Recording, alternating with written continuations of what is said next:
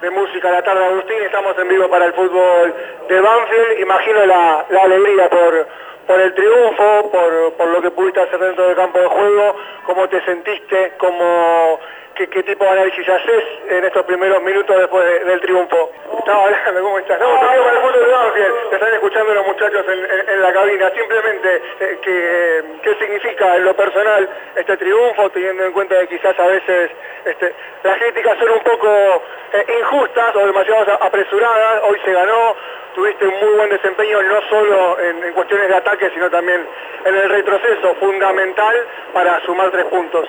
Nada, muy tranquilo, más en clásico, cancha de ellos, la verdad que llevaron los tres puntos es algo muy lindo para nosotros, para la gente y para disfrutarlo ahora. Este, hace eh, mucho, mucho que, Banfield eh, no, cae frente a Lanús, ha sumado un nuevo encuentro este, como un hombre formado en el club, ¿qué significa? No, algo hermoso, la verdad que cada vez que jugamos con la NUS tenemos como el gustito especial de que como que arrugan un poquito, pero bueno, nada, nosotros estamos tranquilos y bueno, ahora que vamos a festejar. ¿Qué fue lo, mejor que tuvo hoy el equipo para quedarse con los tres puntos?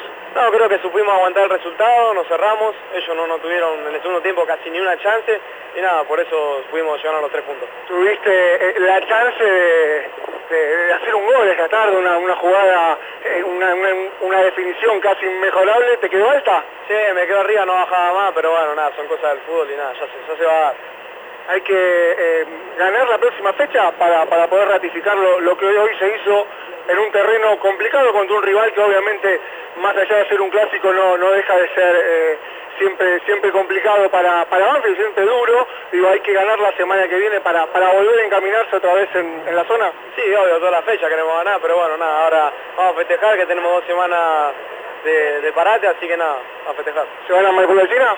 Ahora vamos para allá. La palabra de Agustín Ursi,